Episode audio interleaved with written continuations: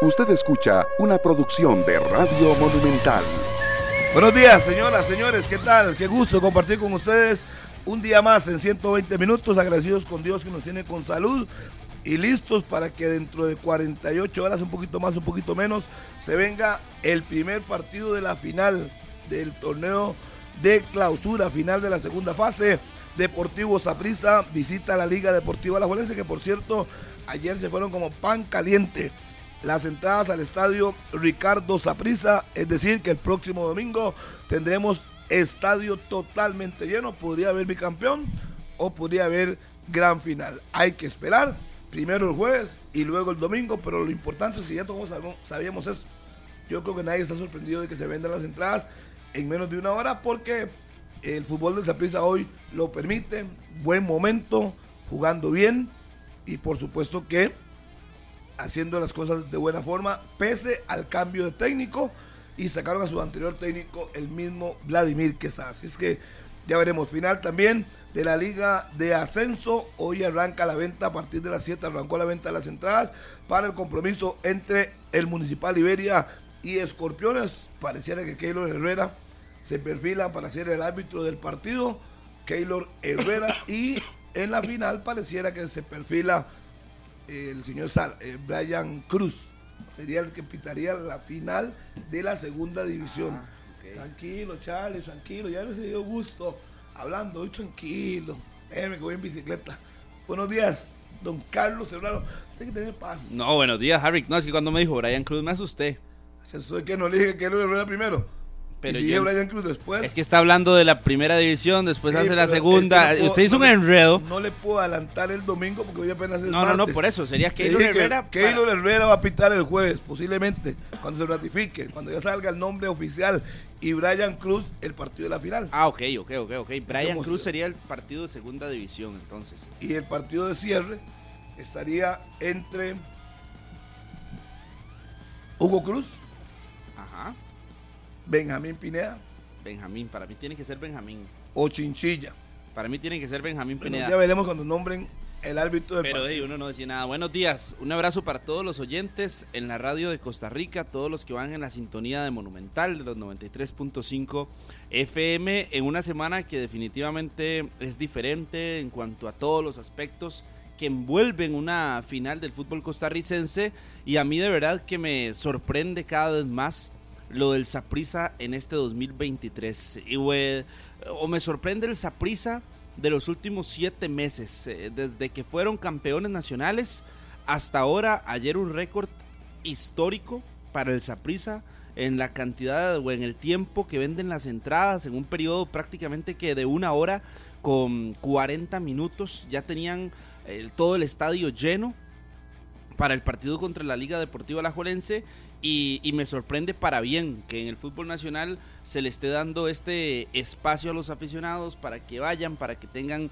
eh, un espectáculo en la cancha, pero además un espectáculo afuera, como lo está haciendo el Saprisa. Y en la liga que ya también las entradas están a la venta para todos los aficionados, la venta general a partir de los 10 mil colones, las entradas para estar en el estadio Alejandro Morera Soto este jueves. Evidentemente la algarabía siempre marca diferencia. Hoy los aficionados que tienen una mayor algarabía por lo que hay alrededor de la serie son los apricistas, porque saben que el domingo pueden celebrar el título de campeones en su casa, en su estadio.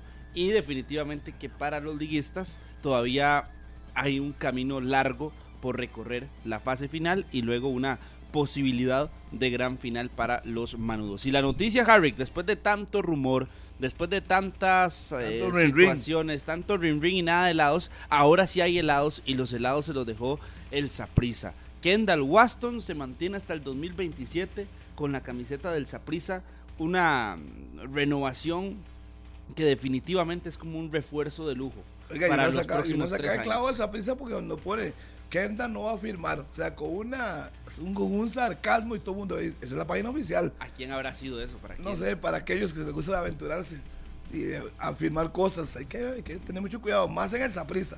Hablando de esa prisa, por cierto, vamos a ir a la corte, pero hoy tendremos al presidente del Deportivo No me diga. Hoy vendrá aquí don Juan Carlos Rojas, porque se puede hacerle todas las preguntas que guste. Qué buena. Y obviamente cuando un equipo anda como el Saprisa, en buena forma, jugando bien, El aficionado se ha motivado, quiere el bicampeonato y lo tiene a las puertas del próximo domingo, siempre y cuando saque la tarea ante la liga, primero el jueves y luego el domingo. Además, a las 9 y 15 estaremos con don Marco Vázquez, la final. ¿Y de qué hay que hablar? De la final. De la final. Pausa, ya venimos en 120 minutos, no se preocupe. Una final más para usted, por cierto. Sí, si usted sabe contar, empieza el 96 para arriba. Pausa, ya venimos. A las 9 con 10 minutos en la mañana, una final más monumental, agradecido con Dios que nos tiene aquí, poder ver a los equipos más importantes del país disputando un campeonato. Saprissa de la Juelense con circunstancias muy diferentes. Un Saprissa que quiero reconocerle al cuadro tibaseño que ha sido muy constante en la campaña. Yo creo que solo ha perdido un partido contra Herediano, si no me falla la memoria. Dos. El, otro, contra Punta Arenas. En el, en el Lito. Lito Pérez. Sí, ese no lo narró. Sí, sí, no. ese, ese fue el, de, el último de Justin, el 3-2, que empezó perdiendo el Saprissa. No estaba Kevin Chamorro, estaba Esteban Alvarado Ingresó Jabon East y lo termina igual perdiendo. Pero es un equipo que ha sido muy constante, un equipo regular, y en su casa muy fuerte. Va para un año, no perder un poquito más de un año. Y entonces uno se pone a ver, a la Juelense se alista para enfrentar ese partido. Debe hacer variantes, debe modificar dependiendo del rival que tiene de turno ahora, que es el Deportivo Zaprisa. ¿Usted considera, señor Serrano, que debe mantener la misma línea y la misma formación que la cual ha venido utilizando? Que creo que por lo menos ya Carevic se está acostumbrando a una misma formación y que para mí no debería variar ante esa pista. Quizá la forma, pero no los hombres. Es que la estructura ha estado siempre muy clara, Harry, en la Juelense con Carevic, a pesar de que según los datos solo en dos oportunidades repitió formación. Si usted se pone a revisar la base de la estructura de la liga, siempre ha estado muy clara y no hay por qué cambiar para este primer partido. Por lo menos para el jueves, no veo por dónde tenga que o pueda cambiar alguna cosita o algún detalle Carevic. Para mí tiene que ir como siempre, como se siente cómodo en el Morera Soto. Y todos sabemos cómo se siente cómodo en el Morera Soto. De ese planteamiento que uno, supone que vendrá con Moreira en la puerta, no debería haber ningún tipo de variación. Por la derecha se mantiene constante Carlos Martínez, por la izquierda el mismo caso de Sujander Zúñiga y los dos centrales, que yo creo que eso no cambia, que es Gamboa y el caso del Pipo, el medio campo López Celso Aaron Suárez, Josimar Alcócer, Venegas y Carlos Mora. O uno supone que la estructura debe ser el, mismo. Yo no, sé si realmente el, planteamiento debería variar. Debería ser ofensivo y tomar al riendo de juego porque ocupa ganar para forzar a, un, a una final. Y está en casa. Es que ese es el tema. Buenos días, Pablo. Y, no está en, y está en casa. Si tiene alguna aspiración de una gran final, tiene que ir a buscar el juego. Sí. Saludos a todas y a todos. Es que para mí ahí es donde está el tema. La liga depende mucho del primer partido. Exacto. Tiene que condicionarlo. Y la única forma de condicionarlo es saliendo a buscar el juego. Es que los números, los números, al final la historia podría o no funcionar. De hecho, eh, durante todas estas ediciones estelares de Noticias Repetel, desde ayer, eh, lunes, y durante toda la semana, eh, con Alexander Gaitán, no, es a partir de hoy al mediodía, es verdad, más bien, a partir de hoy al mediodía, con Alexander Gaitán vamos a repasar la historia de clásicos. De hecho, para hoy creo que llevamos uno de 1985. Vieras la imagen o las imágenes que encontramos de archivo de 1985. Eh, y ayer repasando algunos números, los números para la Juelense no son nada Desgraciadamente para la liga no son nada alentadores cuando llega a enfrentar al Saprissa en una instancia de este tipo. A ver, no son nada alentadores en clásicos. Ya de por sí ya ese es un dato, ¿verdad? Que no se puede dejar pasar. Y lo otro es no son nada alentadores tampoco cuando se trata de resultados eh, de series finales o finales contra el Deportivo Saprissa. Eh, y de eso no se puede esconder. Los números, desgraciadamente, eh, son así. Y, y, aunque usted quiera decir, mira, no, no sea negativo o lo que sea, no, no es ser negativo, no, es que hay, un, hay, hay datos que no se pueden esconder. ¿Qué tiene que hacer el ajuelense? De variar la historia. Si hoy quiere un título, tienen que cambiar la historia. Eh, una historia que te dice o te habla de resultados que han sido muy, pero muy poco alentadores para el equipo alajuelense fuera del estadio Alejandro Morera Soto cuando se enfrenta al Zaprisa y principalmente fuera, eh, y principalmente me parece en, en el estadio Ricardo Zaprisa, ¿verdad? Donde algunos podrá decir, no, ahí saca resultados positivos. No, no son tantos tampoco.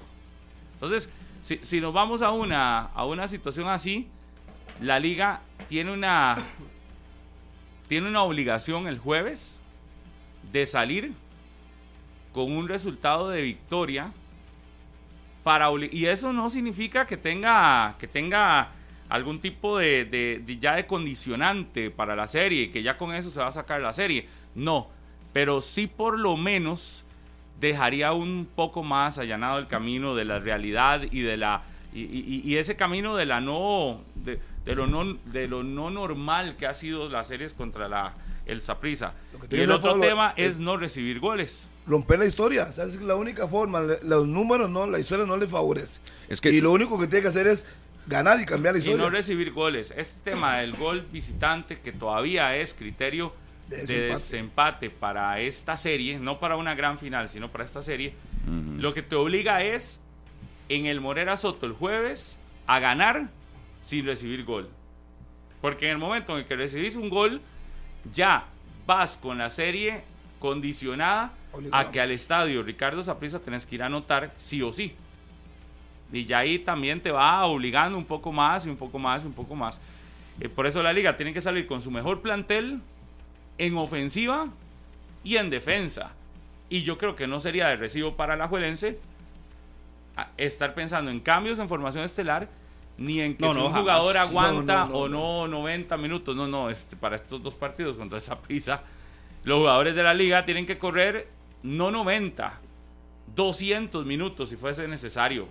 Ya, si, si, hay un futbolista de la liga que el jueves o el domingo próximo te va a decir, no, no doy, Solo por eso, te corro 70 minutos, no alcanza. chao, ya ahí, ya ahí, ya no. No alcanza. El, es una cita con la historia, lo que tiene la liga y tiene, si quiere levantar este título, tiene que hacer algo que yo creo que, lo que nunca ha hecho. No he visto exactamente. En toda mi vida no he visto a la liga ganarle dos series seguidas al Zaprisa para coronarse campeón. Tiene que arrebatar el, el invicto a Vladimir, el invicto al Ricardo Zaprisa ganarle al mejor equipo de la fase regular y, en semifinales que avanzó. Encima, no necesariamente ganar.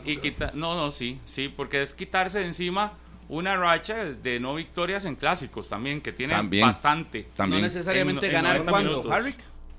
No necesariamente ganar qué, o cuándo, o cómo, no entendí. Porque no, ¿Cómo lo entendió? Explícame. porque si queda 0 a 0 el, el domingo y 1 1 allá. Por eso. No, no, pero, pero, pero no, Harry, que ese Es que uno, disculpe, es que usted tiene que entender una cosa. No por dónde usted no pueda ganar una. Pero para ser campeón sí tiene que ganar algún partido.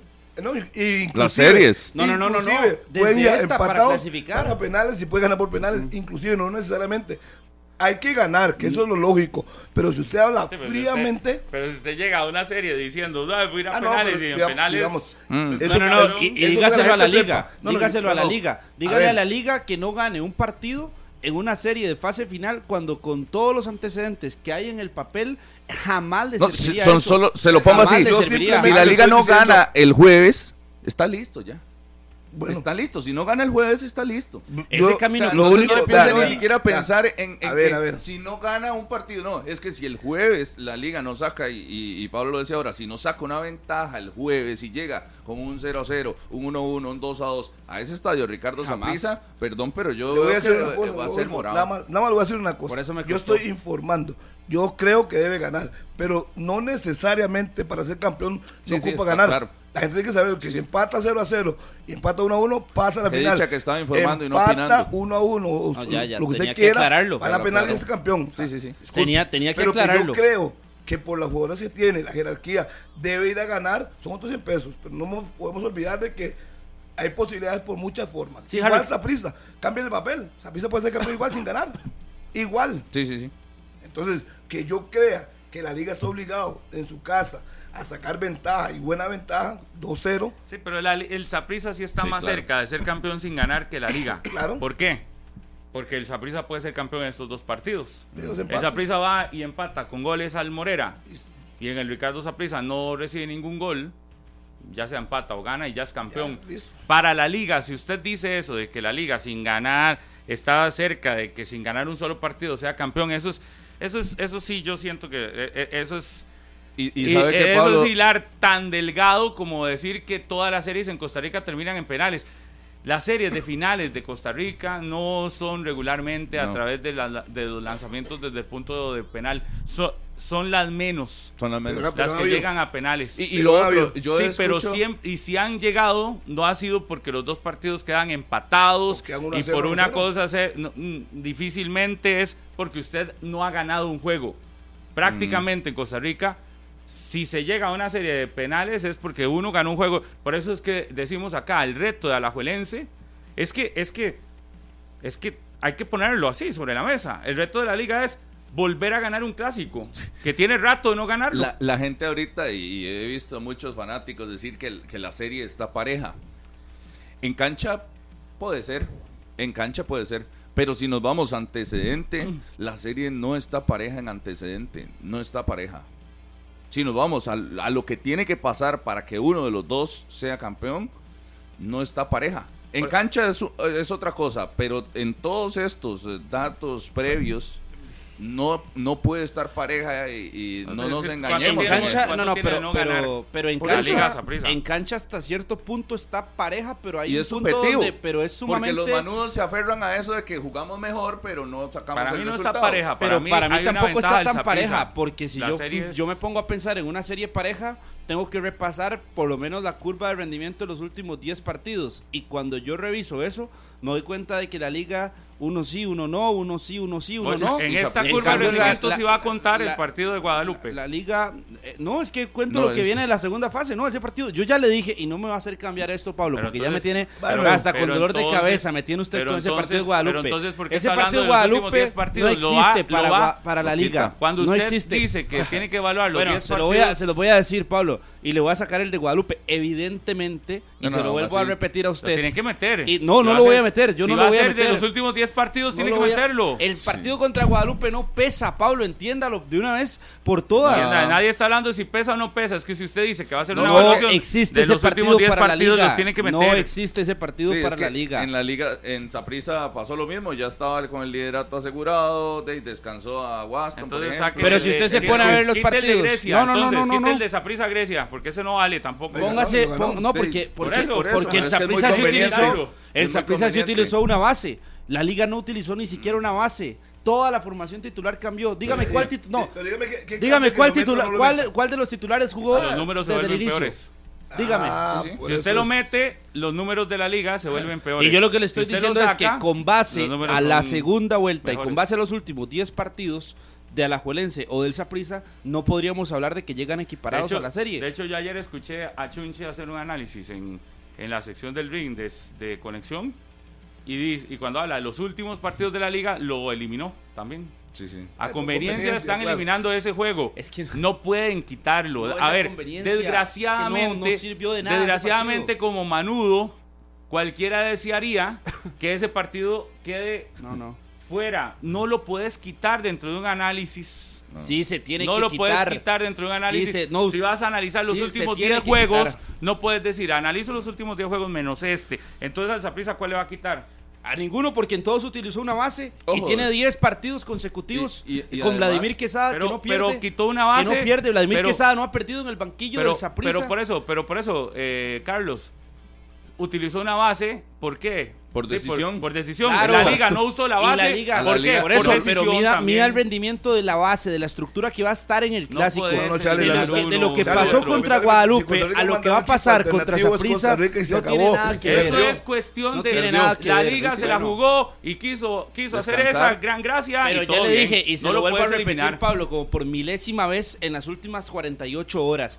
Ese partido no es el 24. reflejo, no, desde el domingo lo estoy diciendo. Ese partido no el es el domingo. reflejo, no es el reflejo ese partido Ni de la realidad de la liga Pero en lo más mínimo. un Entonces, para hablar de Pero la parte avancemos, avancemos, futbolística, ya usted no puede no contemplar un quiero partido que no significa avancemos, nada. Pero- va a seguir en que eso. Avancemos, no, no, no ya con llore, no nosotros llore, Marco Harry. Vázquez. Sí, sí, es que no avanzamos, tiene como 10 minutos en lo mismo. Está con Ya, ya, nosotros. Defienda Pablo. Hay que, hay que decir, hoy está con nosotros don Marco Vázquez, ya está en, eh, eh, conectado y también estará a las 10 de la mañana el presidente del Saprissa, don Juan Carlos Rojas, acá en 120 minutos. ¿Verdad? Así que arrancamos con don Marco. Así es, don Marco, se viene el partido el jueves, ya entramos al martes. ¿Y cómo está la ilusión de ustedes dirigentes de este momento? Decíamos que es importante golpear la mesa si realmente la liga aspira a ser campeón, aunque hay otra forma para ser campeón, pero bueno, lo importante es ganar y demostrar credibilidad lo que estás haciendo, Marco. Buenos días. ¿Cómo está, Harry?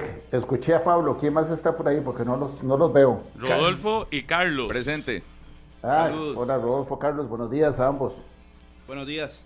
Muchas gracias. Bueno, eh, la ilusión intacta, por supuesto. Eh, tenemos una, una eh, pelea eh, grande contra la historia, contra las estadísticas. Eh, ustedes ahora anotaban varios puntos que son eh, de análisis, por supuesto, lo que hemos vivido en los últimos años, eh, principalmente en instancias finales, ¿verdad? En donde mucha gente ha señalado lo que ha sucedido eh, y lo, conocemos bien a fondo, lo que ha sucedido con la institución en, los partidos finales.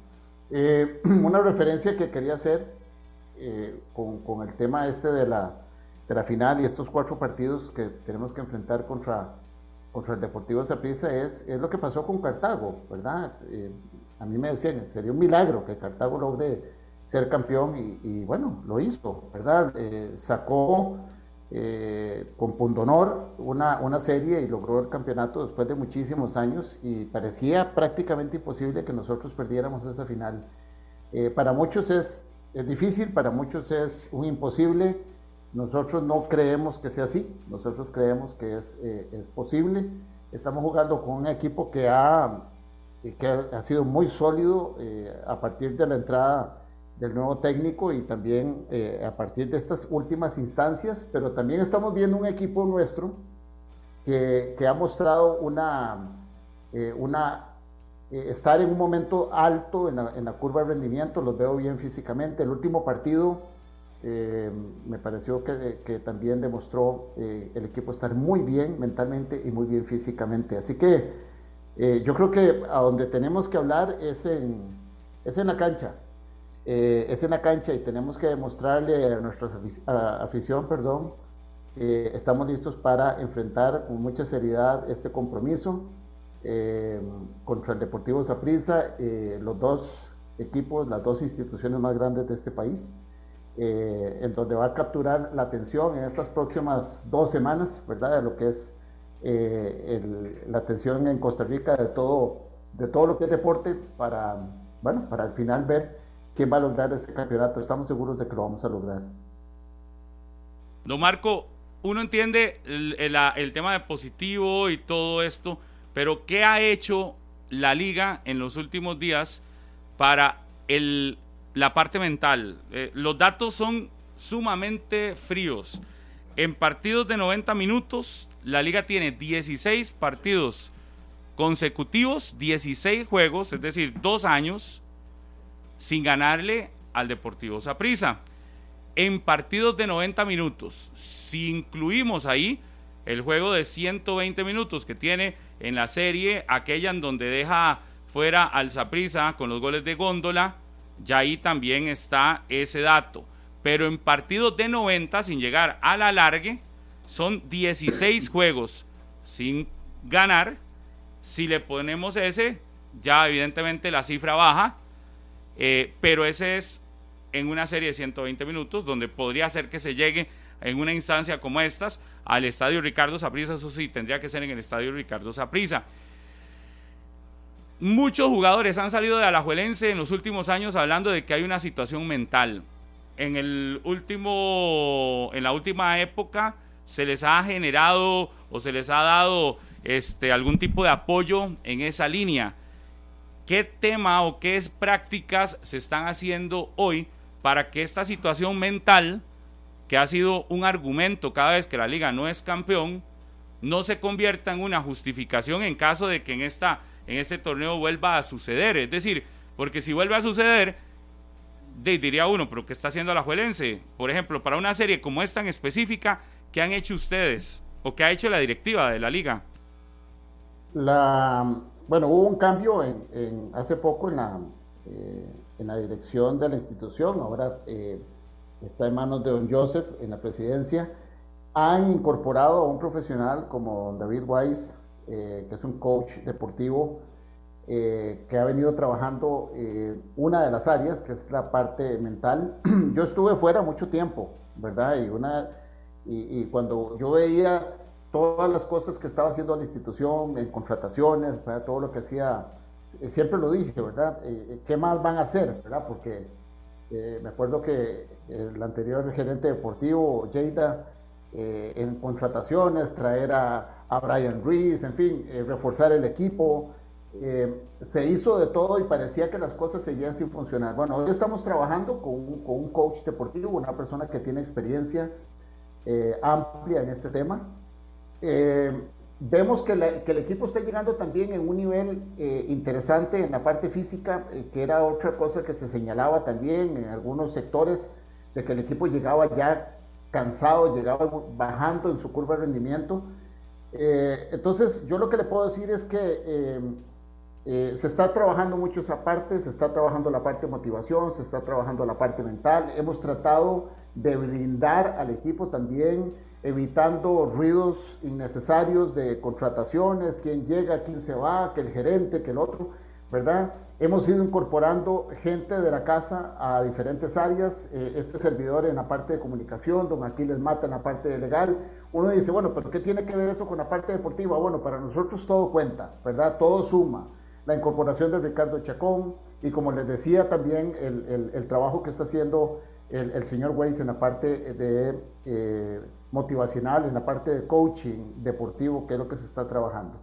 Em, es, es, poco lo más lo que les puedo decir porque eh, realmente son áreas en donde en algún momento se identificaron debilidades y se han venido trabajando al interno. Eh, el equipo está muy concentrado y creemos también que tenemos la gente, ¿verdad? Tenemos los jugadores para hacerle frente a esta serie y poderla sacar. ¿Por qué no? Don Marco, el, a ver, ayer pasan situaciones distintas. No, no, no he visto el último corte que haga la Juelense, pero el último corte de entradas decía más de 6 mil boletos disponibles. El último que había. Más de tres, ahora sí, ahora quedan como 3 mil. Ahora, ahora estamos en 3 mil. Sí, anoche, anoche eh, eh, hablando con, con los eh, colegas de Repretel, estábamos como a las 7, 8 de la noche, alrededor de 8 mil entradas eso fue porque recuerden que a, las seis hasta las 6 de la tarde nosotros tenemos una preventa, ¿verdad? Entonces la gente se mete, los asociados se meten, compran en línea y a partir de las 6 se abre la venta para el público en general. Eh, de, de 6 a 8 de la noche más o menos llegamos a unas 8 mil entradas y en este momento estamos eh, en 3 mil entradas. O sea, ya, ya se vendieron en el transcurso de la noche y la madrugada y esta mañana, por supuesto, eh, se vendieron alrededor de 5 mil entradas. Don, don Marco, pero uno ve la acera de enfrente y en la acera de enfrente en una hora ya vendieron todos los boletos disponibles para el partido del domingo. Eh, evidentemente ellos tienen claro que podría ser ahí donde se entregue el título eh, nacional. Eh, hay, hay diferencias en este momento con respecto a la liga de otras temporadas. A la Juelense en otras temporadas para una serie final sacaba las entradas y también recuerdo que en una hora hora y media, dos horas, ya estaba el boletaje completamente vendido. Se costó terminar de llenar el Morera Soto el domingo pasado. Eh, también hay algo que es con el aficionado. Y cuando uno habla con algún aficionado liguista, lo primero que le dice es, no me quería ilusionar, no me quiero ilusionar, no quiero ilusionarme otra vez para que me vuelvan. Y, y ese es un tema que es recurrente. No sé si a usted le pasa, me imagino que a usted también, cuando llega alguien muy aficionado a la liga, le dice, es que no, no me quiero ilusionar. Eh, ¿Han notado esa actitud en, algún sector del aficionado manudo que, que hoy dice, ojalá se dé, pero, no, no quiero llevarme otra desilusión, prefiero no ilusionarme en este momento, prefiero estar un poco más, más a la expectativa. Pero, pero por supuesto, eh, eh, no, no, podemos tapar el sol con un dedo. O sea, ¿cómo, cómo le podemos reclamar al aficionado eh, liguista eh, después de, tanto tiempo de sequía? ¿verdad? Es, absolutamente entendible, es absolutamente normal que la gente esté con, cierta ¿verdad? precaución y con... yo, yo lo que le puedo decir a ustedes es lo que estamos haciendo, las cosas que han cambiado, ¿verdad? No solo, eh, no, solo hubo un cambio a nivel de junta directiva en la presidencia, hay un cambio en la mentalidad, hay, un, hay trabajo de coaching, eh, están volviendo figuras a la institución. Yo lo que le puedo decir es que la institución sigue trabajando eh, para lograr el objetivo de ganar este campeonato. y es perfectamente entendible el sentimiento que pueda tener un liguista decir, bueno, es que no, no estoy seguro o, o, tengo cierta desconfianza. Eh, nosotros hemos tratado ahorita por todos los medios de, de comunicar todos estos cambios.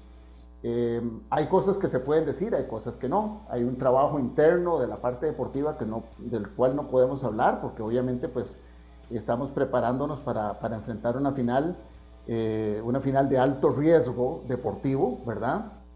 Pero, pero se entiende, se entiende.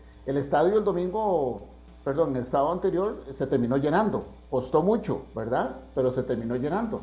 Eh, y estoy seguro que se van a vender todas las entradas. O sea, en, cuestión de horas, ya eh, lo que nos están quedando son 3.000 entradas y el partido es en, un par de días.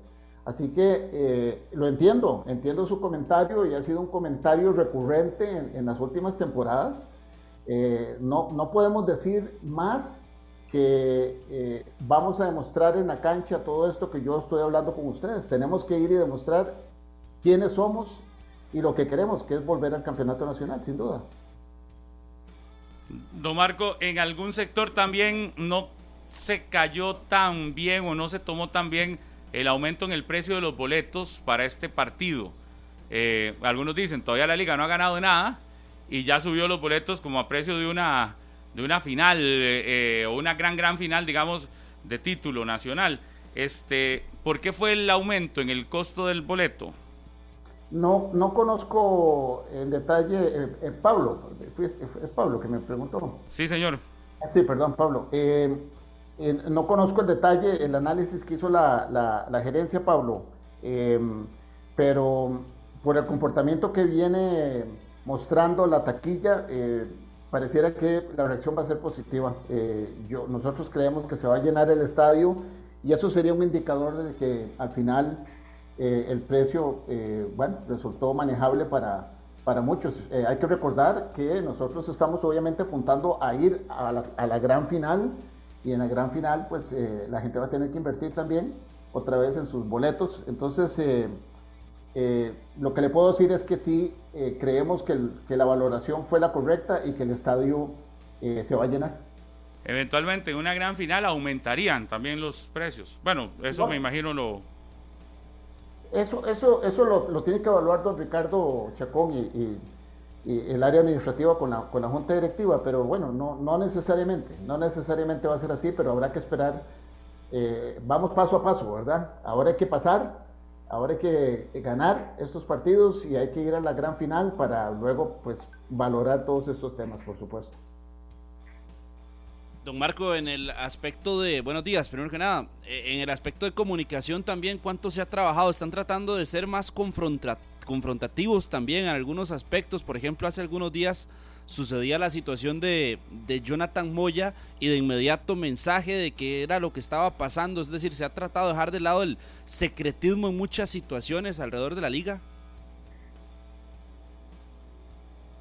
¿Secretismo en qué? ¿En el tema de, de llegadas en, en, temas, en temas generales, en temas generales para ser más confrontativos en cuanto a la comunicación y sobre todo en estas instancias.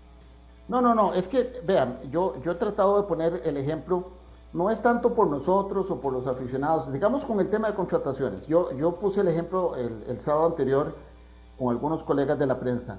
¿Qué es lo que sucede? Imagínese usted a un jugador que está preparándose para ir a enfrentar este jueves al, Deportivo Saprissa. Y ese jugador escucha que hay, eh, hay rumores de que va a llegar un jugador que va a ocupar el mismo puesto de él. Eh, eh, imagínense lo que puede sentir ese jugador. O se lo pongo diferente. Un jugador que está ahí, que va a jugar, que está en la banca, que escucha su nombre como un rumor de que va a salir de la institución. Entonces, ¿cuál es, cuál es el ánimo que podemos generar? ¿Cuál es el, el, ruido que queremos generar alrededor del equipo? Eh, por salir con una noticia que ni siquiera está confirmada. Entonces hay cosas, como les decía hace un rato, que tenemos que manejar con mucha cautela. En este momento, la institución ha tomado la decisión de blindar al, primer equipo. Y blindar al primer equipo quiere decir evitar noticias que le generen un ruido eh, y que de alguna forma pueda afectar el desempeño, ¿verdad? No es por, por generar secretismo, mucho menos, porque al final del campeonato nosotros vamos a hablar de todos los temas que están sobre la mesa. ¿Quién se va? ¿Quién viene? Que vamos a hablar de la gerencia deportiva, que vamos a hablar de la gerencia general eh, y de todos los cambios que la Junta Directiva está planteando. Pero yo creo que no es un tema de querer manejar un secretismo o, no querer manejar información o, compartirla con ustedes para que los aficionados la, eh, la conozcan. Es un tema de proteger en este momento, digamos, la integridad deportiva del primer equipo. Básicamente es eso. Sí, es que... No, es que sí, iba a decir sobre ese tema. es por ese tema. Otro tema. Es que, es que en ese tema nada más a mí me, me genera una duda algo, don Marco, en el tema este del secretismo y del búnker en el que meten al equipo en, en un momento como estos. Uno entiende que sea la línea o el estilo que quiera imponer Liga Deportiva Alajuelense sobre este búnker en el que quieren meter a todos los futbolistas y quieren meterlos así como que no escuchen nada, que no vean nada. Digo, puede ser, puede ser una línea y ojalá, si les funciona, que la sigan usando. Lo que pasa es que en los últimos años ha sido la misma línea, desde que llegó eh, a la institución de Alajuelense, la línea ha sido esa. Meten en las finales la liga en búnkers y demás. Recordábamos hace unos días cuando usted era dirigente de Alajuelense, cuando las cosas, es más, cuando la liga llegaba hasta con cinco títulos seguidos, ayer hablábamos también con eh, Mauricio El Chunche Montero, resulta que Oscar Ramírez hasta dejaba a los jugadores estar en la casa, veíamos entrevistas de hace algunos años, no, con jugadores que en su casa recibían medios de comunicación previo a series finales. A mí, Pemberton, por ejemplo, una vez me, atendió entre una final y otra, y yo en la casa de Patrick, que, de hecho le, agradezco, eh, tuvimos una entrevista ahí. En la época de era como, como, como el mecanismo era como que todo siguiera normal y no, y no que se cambiara tanto la dinámica, ¿verdad? Para, para una presión extra. pero uno, no son está, formas. Exacto, uno no está diciendo que tenga que ser así o que ya... No, no, pero es decir, ¿cuánto se evalúa eso? Porque este búnker en el que se habla, en el que se le mete al futbolista para que no se dé cuenta de nada supuestamente de lo que pasa afuera, en un momento donde para que eso suceda deberían de quitarle los teléfonos celulares, digo, digo, porque es lo más lógico, porque si no se van a enterar de todo y más, no es como también de análisis, porque desde la llegada de la de Lleida a la institución ese ha sido es una liga lejana completamente lejana, metida, así. Si usted dice los resultados lo acompañan, uno entiende, pero es que ni los resultados le han acompañado. Ese tipo de decisiones a partir de este momento de su regreso se analizarán también a futuro, porque, porque uno no termina de comprender, bueno, solicitudes técnicas o algo así, pero en la mejor época de Alajuelense, que fueron los títulos consecutivos, la liga no estaba metida en bunkers, ¿verdad? Vieras, vieras que no estoy de acuerdo, eh, vieras que no estoy de acuerdo, yo eh, siento que hay un cambio importante en, en, las dos épocas. Una cosa es, eh, utilizando la palabra que mencionabas ahorita, secretismo o quedarnos callados, ¿verdad? Que eso era una de las críticas que teníamos, ¿verdad? Perdemos un campeonato y, y nadie salía a hablar nadie salía a dar una, un informe sobre lo que estaba pasando en la institución. Y lo otro es eh, esta época, en donde estamos a disposición de los medios, en donde me conecto con ustedes en los momentos eh, que sea necesario. Pero hay áreas que tenemos que cuidar y eso no es, eso no es un búnker, eso no es un búnker, es, es sencillamente manejar la información eh, oportuna en el momento oportuno. Eso es todo. Nosotros sí creemos que hay que proteger al, al, jugador de, de, ciertas informaciones eh, que eh, emanan directamente de la institución. Creemos que hay áreas que no pueden comunicarse y se, obviamente se comunicarán eventualmente, pero yo sí creo que hay una, una gran diferencia en este momento Don Marco, ¿usted sabe cuántas veces hablan los jugadores de la liga en una semana? Eh, dígame usted. Ninguna. Ninguna. sí, de Marco, yo quiero preguntarle casualmente eso, porque antes uno dice, bueno, son 22 jugadores. O sea, no puede ser posible que la liga no pueda hacer una conferencia, dos jugadores, y que los medios le pregunten. O sea, yo, digo, ¿pero qué pasó? Antes no era así en Alajuelense. Y, y le pregunto, ¿y cuántas veces el gerente deportivo? ¿Y cuántas veces el, preparador de porteros? ¿Y cuántas veces y el único coach? que habla, porque es obligación de una foto es el técnico. El día del y, ahora, y ahora un Marco que gracias a Dios por dicha. le apareció y que, y que podemos conversar con usted. Porque si no en Alajuelense sería la conferencia con el técnico Carevic y únicamente de ahí, de ahí estás. Que, que, sí, que se puede coordinar alguna situación de vez en cuando y todo esto, sí, pero hablo más que por uno, por en general ve uno a la liga sumamente encerrada. Digo, si les da resultado, de, no hay nada que decir. Lo que pasa es que este mismo proceso lo he visto desde hace cinco años, 10 torneos cortos con el resultado de un solo título, ¿verdad? Sí, déjenme decirles una cosa. Yo tengo 15 días de haber entrado de nuevo a la institución, gracias a una invitación de don Joseph, precisamente para manejar este tema. Eh, entro en un momento complicado porque estoy entrando precisamente, valga la, palabra, en el momento en que estamos en las instancias finales. y yo creo que eso, eso eh, no nos permite hacer cambios radicales de momento en el, área de comunicación. Yo creo que los cambios se van a dar. No, no, yo creo no. Estoy seguro que los cambios se van a dar.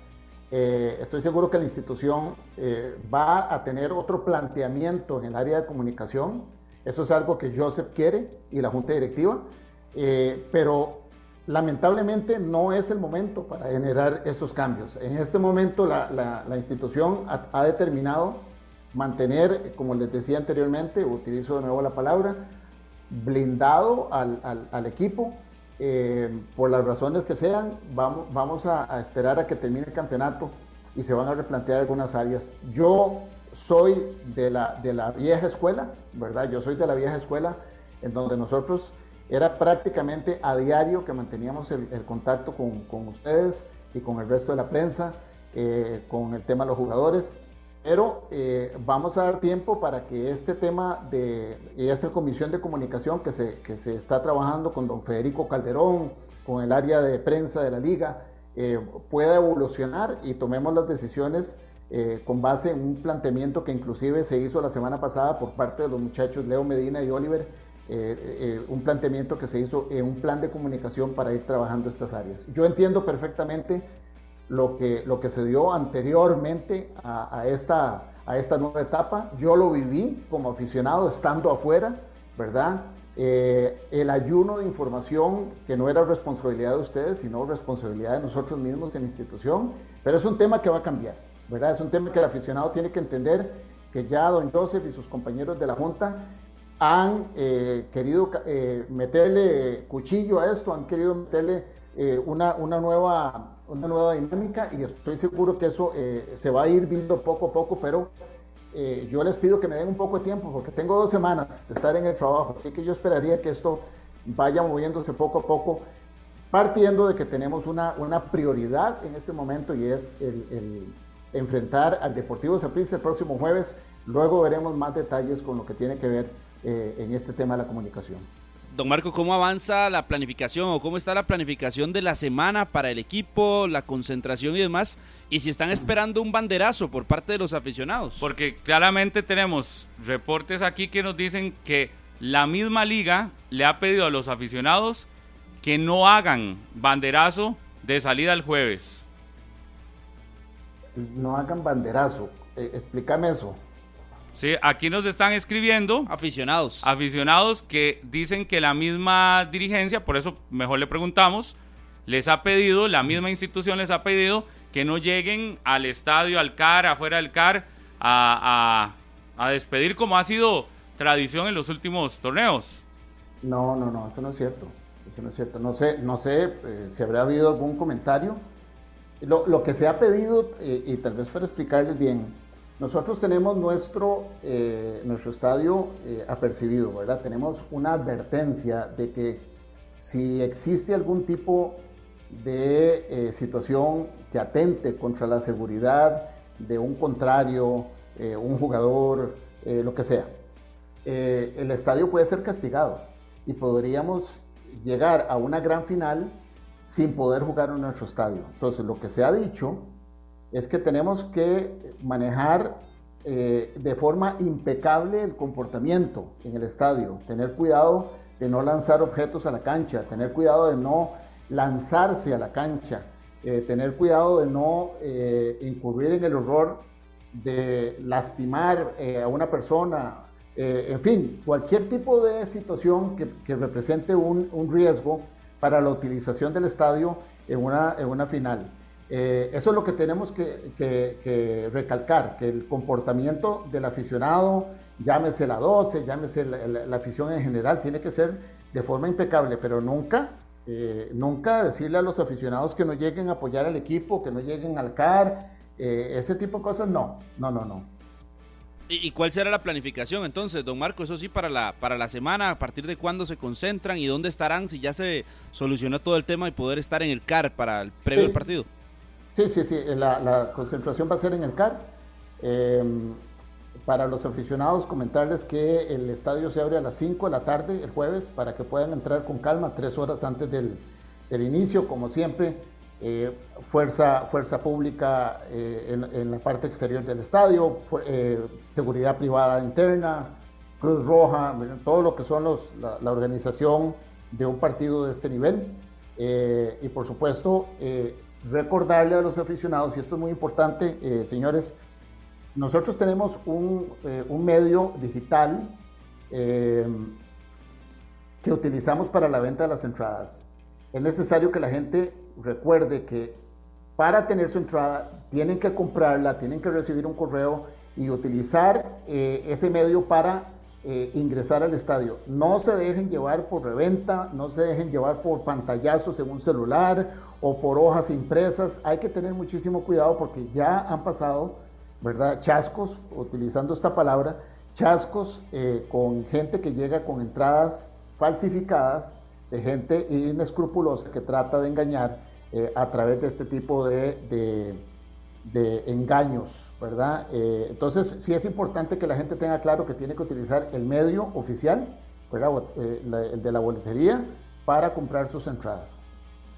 Don, Marco, cuando eh, ve uno lo que sucedió el domingo pasado, el sábado pasado, en la noche, que la gente al final termina respondiendo que faltaban algunos boletos y todavía el sábado la gente hacía eh, fila en las afueras del estadio, que ayer don Ricardo Chacón nos contaba que la gente de nuevo comprando camisetas y demás.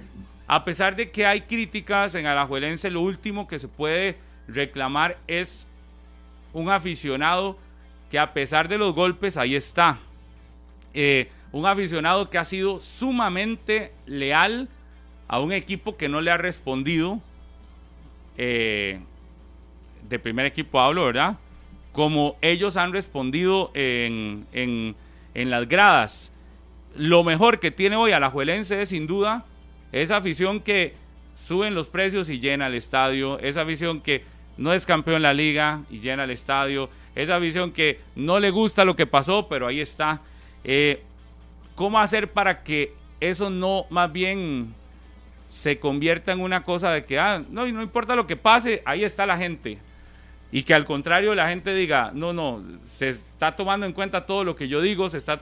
Porque uno entiende que algunas veces se molesten porque no les guste algún dirigente las preguntas o estas cosas, pero si te vas al lado del aficionado, que la mayoría aquí nos está escribiendo durante esta conversación, y gente preguntándole por qué suben a central, cosas así, y nosotros le hacemos la pregunta a usted y usted les responde, ¿cómo, cómo hoy retribuirle a esa gente que hoy le ha dicho al equipo una vez más, aquí estoy, una vez más le voy a llenar el estadio, una vez más, a pesar de todo, aquí estamos.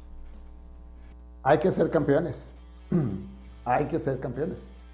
Es que dígame usted cómo, cómo una institución como Liga Deportiva Alajuelense le puede responder al aficionado que llena las gradas a pesar de cómo una institución como Liga Deportiva Alajuelense con la tradición de más de 100 años le puede responder eh, al aficionado que está en este momento escuchándome eh, y que no diga, bueno, pero eh, estos son solo palabras, ¿verdad?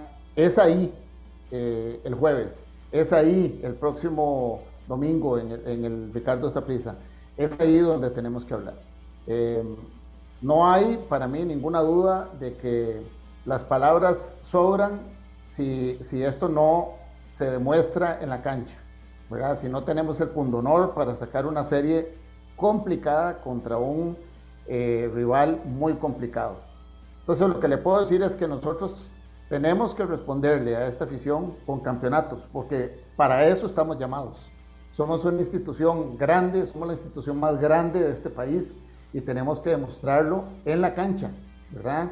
Eh, a mí, a mí eh, yo no tengo ningún problema de venir y conversar con ustedes y, y darle información al aficionado, que las entradas, que los precios, ¿verdad? Pero al final, ¿qué es lo que importa, compañeros? Lo, importante es que nuestra institución demuestre en la cancha eh, lo que vale, ¿verdad? Que nuestra institución demuestre en la cancha lo que valen esos aficionados que están ahí preocupados o indecisos, ¿verdad? Eh, eh, tratando de esperar que la institución eh, de alguna forma les retribuya el cariño que ellos están mostrando en las gradas o, a través de, del país, ¿verdad? Vistiendo las camisetas, campeonatos. Esa es la palabra mágica aquí.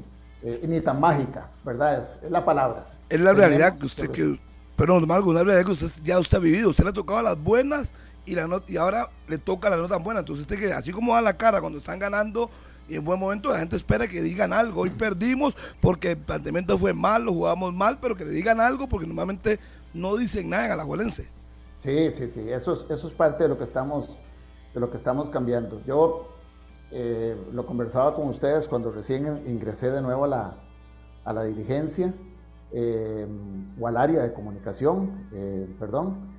Eh, yo trabajé desde la época de Mario Chacón, ¿verdad? que en paz descanse, hace, hace veintitantos años, ¿verdad? Ya, y, y, hemos vivido épocas muy buenas, hemos vivido épocas malas, deportivamente hablando, financieramente hablando. Hoy estamos en gracias a Dios, la institución en un nivel muy saludable financiero. tenemos un muy buen equipo eh, y yo creo que estamos en, el, momento oportuno para revertir todo esto que ha venido sucediendo. Yo eh, tengo confianza, confianza plena en estos muchachos, tengo una confianza absoluta en el trabajo que viene haciendo la Junta Directiva, eh, en, el área de comunicación. Realmente la forma, de, y de nuevo, contestando la pregunta, es hay que volver a darle a esta afición los campeonatos. Y en eso estamos trabajando. Don Marco, usted ha dicho ahora que no va a, o que el equipo ha decidido dejar de lado temas de relacionados con contrataciones, con llegadas, salidas y demás, pero igual no puede obviarse los rumores que andan, ¿verdad? Y uno de los más fuertes que ha salido en las últimas horas es el tema de Joel Campbell. El propio don Joseph Joseph el pasado sábado se le consultaba, mm, mm, no prefirió no decir nada, pero desde ayer anda el rumor fuerte, ¿verdad? De un Joel Campbell en Liga Deportiva Alajuelense. Hay que hacer la pregunta, aunque usted nos diga, no es momento para hablar de eso, al menos ahí está la pregunta, ¿qué hay de cierto en eso? Eh, la, respuesta es exactamente la que le dio don Joseph. Eh, Queda poco tiempo para hablar de todos estos temas eh, y vamos a hablar de todos estos temas, eh, pero por ahora vamos a esperar, vamos a esperar al, final. no queremos referirnos a, llegadas, no queremos referirnos a salidas, eh, por respeto a los, a los, muchachos que hoy están dando todo en la cancha. Vamos, eh, estamos a pocos días ya de poder eh, informarle a los aficionados los cambios que se dan en la institución, principalmente en el área deportiva, porque en las demás áreas es más normal ver, ver los cambios, ¿verdad? En el área de comunicación, Ricardo Chacón que entra, ¿verdad? Ese tipo de cosas sí son más manejables, pero por ahora vamos a esperar eh, antes de, dar noticias sobre eh, contrataciones o, inclusive salidas del equipo.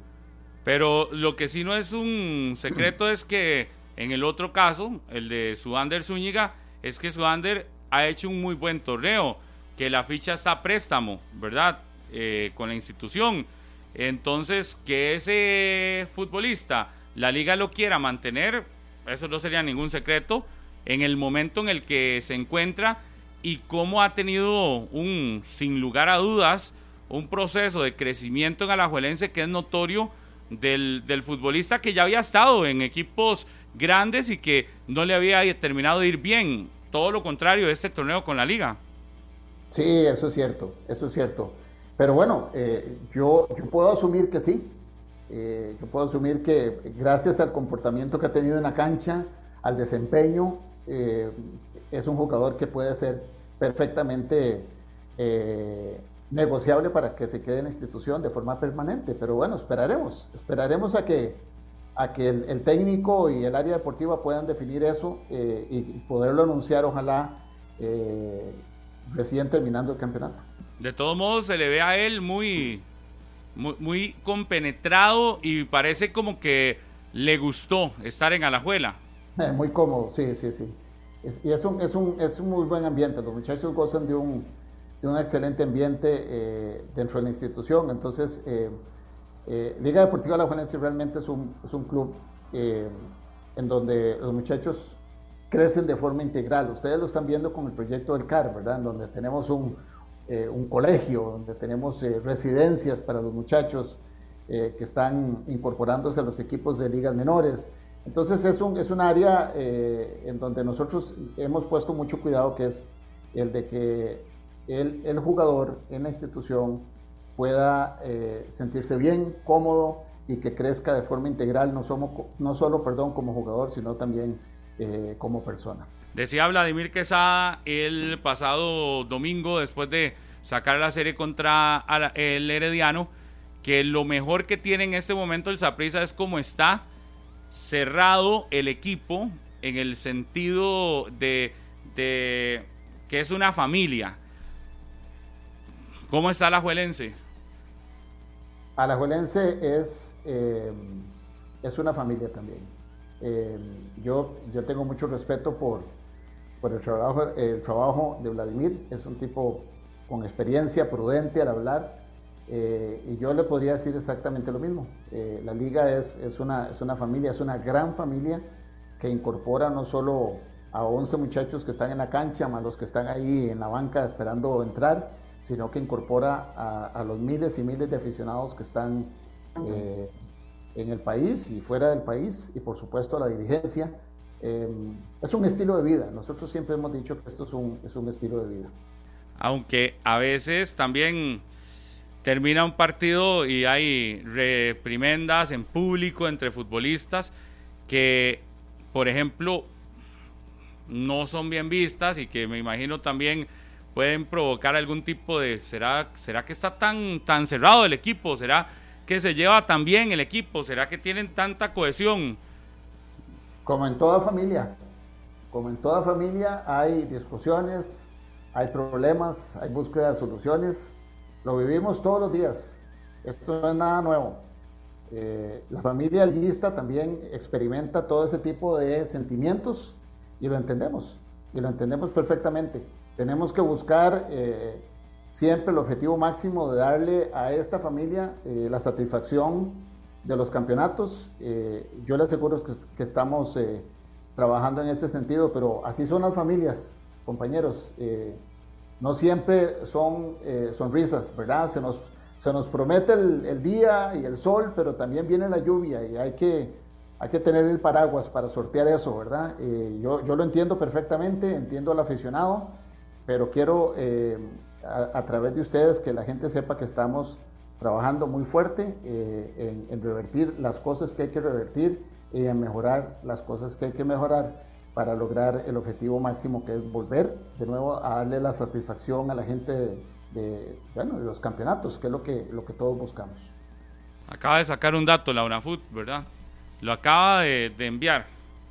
Sí, a la Juelense con 92.909 personas de asistencia a lo largo del torneo, 205 millones de colones, 205 millones de colones la recaudación. Hasta la fecha 22, 8.200 personas en promedio. En la fase regular. Pero, ¿quién? pero distando así por mucho de lo que llevó el Saprisa.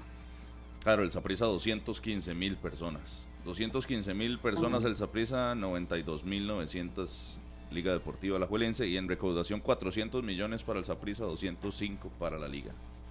El tercer lugar está mucho más abajo con 24 mil aficionados en asistencia, que es el Club Sport Cartaginés, 64 mil, 64 eh, millones de recaudación. E, ese es un dato que no se puede tampoco obviar. En otras ocasiones la liga siempre ha estado liderando y la diferencia quizás no es tan alta con la cantidad de público que lleva el Saprisa. Y me parece que también es una, es una muestra más de que sí se ha costado más llenar este torneo el estadio y evidentemente lo que decíamos ahora, algún tipo de aficionado resfriado por las, los resultados. La forma en la que esto se revierte es el título. Usted lo tiene clarísimo, me parece. Ahí, eh, sí, sí, sí, todos los caminos llevan a eso, ¿verdad? Eh, todos los caminos llevan a eso. Una, una institución como la nuestra está, está llamada a, a ser protagonista, y no solo ser protagonista, sino eh, lograr eh, los campeonatos, ¿verdad? Eh, tenemos al frente a, instituciones grandes, ahora en este caso es el Deportivo Saprissa, hemos enfrentado a Herediano, ¿verdad? Cartago, que pasó, pasó de, de no tener campeonatos por muchísimos años a ahora a ser un equipo que también es protagonista, entonces ahora tenemos que luchar con una competencia feroz, tenemos que luchar a lo interno para para poder ir solventando todo lo que hay que solventar. Pero sí, sí, esto es una muestra de, de, que la gente ha costado, que la gente vuelva eh, a creer, ¿verdad? Y, lo entendemos perfectamente, lo entendemos. Esto eh, yo como aficionado lo viví en estos años, eh, ¿verdad? En donde yo esperaba que lográramos ese, ese, campeonato y nos quedamos ahí, logramos la 30 y luego como que volvimos, pero, pero eh, lo importante es demostrar eh, que estamos trabajando, lo importante es demostrarlo en la cancha eh, y que el aficionado tenga la certeza de que esta institución está trabajando para darle esa satisfacción. Don Marco, muchas gracias por estos minutos, muy amable. para mantenernos informados de la institución de la Liga Deportiva Alajuelense, que evidentemente es noticia, que es el equipo que abre la serie final, es el equipo que tiene el jueves la responsabilidad en su casa de iniciar una serie que podría ser de dos o de cuatro partidos y que sin lugar a dudas es lo que centra hoy la atención en el campo del fútbol de nuestro país al enfrentarse los dos rivales con más títulos, con más afición de Costa Rica. Así que eh, es importante poder escuchar las noticias que representan a una muy buena parte de los aficionados del fútbol de Costa Rica. Muy amable, don Marco. Muchísimas gracias a ustedes. Y un comercial, Pablo, un comercial, yo no voy a, no tomo en consideración ese partido contra Guadalupe. ¿Usted tampoco? Tampoco, Bien, bien, don Marco. Usted lo saca de la lista. Bien metido. Ah. Muchas gracias. Buen día. Gracias. A don Marco Vázquez. Eh, los números son de esto que está dando el dato, la, la UNAFUT Ojo este, esta situación. Solo el Saprisa lleva casi la mitad del total de la gente que fue al fútbol de Costa Rica. Sí, el total. Ojo, esto. Y vio lo Heredia. Herediano es séptimo. Sí, Herediano es séptimo. Llevó 15 mil personas. Pero, Le ganó Guanacasteca, que llevó 19 mil. Sí, pero ella. Solo eso. Sí, y que de hecho escuché eh, aquí la liga estaba en discusión para el próximo torneo ese asunto. Y no puede meter más de 3.000 personas por partido. Y porque le queda, le queda muy lejos a los ¿Cuándo ocupó más de 3.000? Sí, tampoco. ¿Cuándo ocupó más de No, 3 en mil? Jerusalén metía 5 mil, 6 mil cuando jugaba No, no, pero en, estoy hablando de este No, campeonato. Collella. Este campeonato en el Ah, no, Collella, pues, muy- usted usaba un estadio de 10 mil y lo que si lo que le llegaban eran mil o 1500, pero eh, salías perdiendo, es que- ¿verdad? No, no, no, y no tanto eso. el- escuchaban aquí que el, el detalle era que le queda muy lejos a los aficionados de Heredia. Entonces no es lo mismo un partido a las 8 de la noche para venir desde Heredia hasta acá, termina a las 10 y devolverse hasta Heredia. No estaban tan Ah, acostumbrados. ¿Cuándo ha pasado eso cuando ando, ando- cuando ando jugando bien? Sí, Pero a mí me parece muchísimo más relevante el dato de esos casi la mitad de la gente que fue al fútbol de Costa Rica en las primeras jornadas, 22 jornadas del campeonato, casi la mitad fue Saprissa. Pablo, sacando es un decir, promedio, de eso está impresionante. 450 mil Sí. en total, 215 mil fueron al estadio Ricardo Saprissa. Ese número es sumamente relevante porque si sumas todo lo demás, tendrías que sumar prácticamente eh, los restantes Saprissa, eh, eh, sumás de Alajuelense hasta Grecia quizás y llegan a, a- a igualar la cantidad de asistencia de Saprissa. Saqué el promedio de esa prisa y son 19 mil por partido. A estadio lleno Es prácticamente. prácticamente a estadio lleno. Después, el promedio de la liga, que hay que contar que tuvo un partido afuera, pero el promedio serían 8 mil y resto. Y ya el promedio como tal del campeonato, el promedio general de los 132 partidos que hubo en fase regular, es de 3.400 personas por partido. Imagínense, el Saprissa Y el Saprissa un promedio de 19 seis mil. veces esas. Es, Es decir, seis veces el promedio. es impresionante. General. Y si uno lo compara con torneos anteriores, aquí tengo la del clausura 2022, el Saprissa había llevado 32 mil personas en 11 fechas a su casa. Y ahora estamos hablando de que el Saprissa, claro, ahí con una restricción que existía en el aforo. Y ahora el Saprissa prácticamente de, lo, lo- lo de- destroza ese dato. Imagínense que la, la recaudación nada más ahí para ver de unos 365 millones toda la recaudación del resto menos la liga y menos el Saprissa 92.900.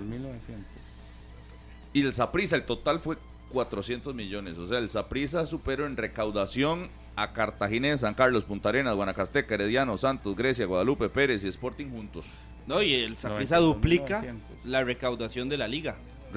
Duplica la de la liga y además Y si sin junta contar, todos los y otros sin supera por eso, y sin contar las semifinales del torneo, claro que eso también repercutiría ya cuando se dé la, asistencia, la tabla de asistencia general del torneo y cuando se incluya fase final, va a ser algo impresionante para el Saprissa.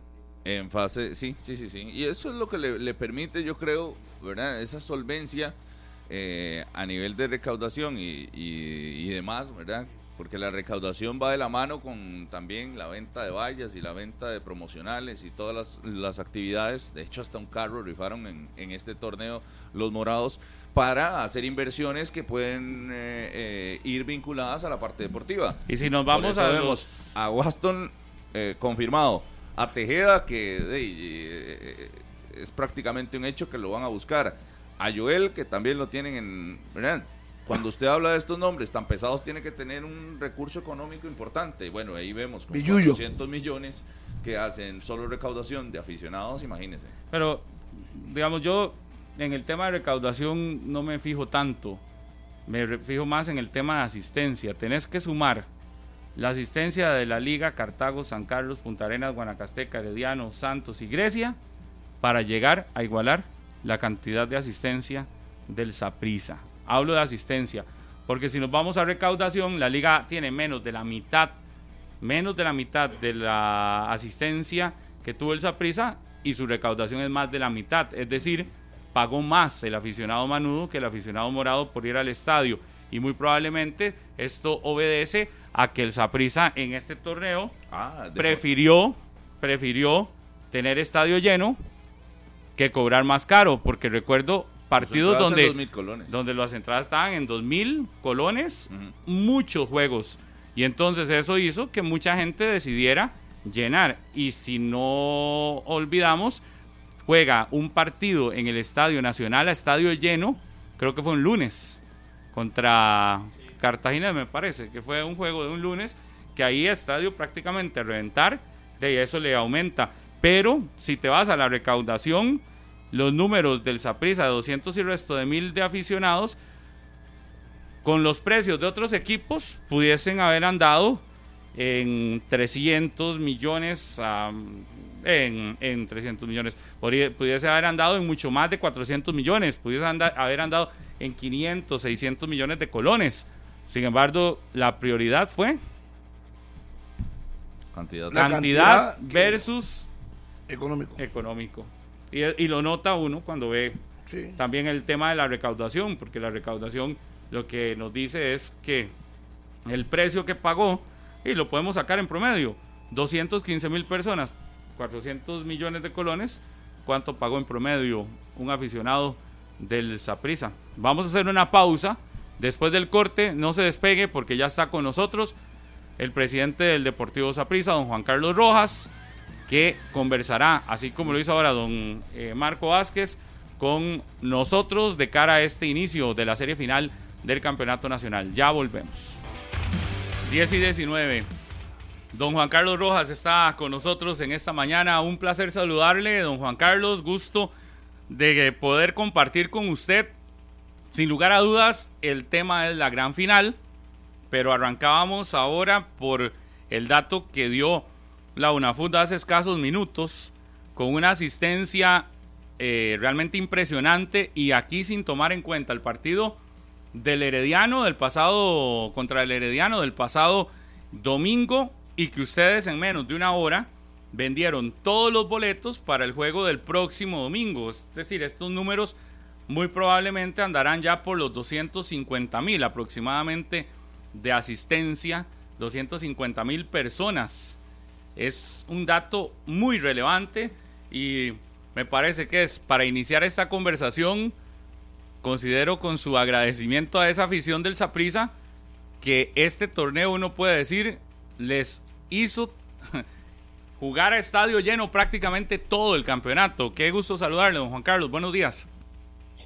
Buenos días, Pablo. Buenos días a todos y, a todos los que nos escuchan también. Eh, muy, muy contento de estar aquí en su programa y, y, bueno, por supuesto que, que me llena de, de muchísimo orgullo y, y, enorme agradecimiento, por supuesto, a esta, a esta afición. Como usted dice, jugamos a estadio lleno prácticamente todos los partidos. Eh, un fenómeno que, que no había visto en los últimos 12 años. Ya habíamos tenido torneos pues con muy buenas asistencias.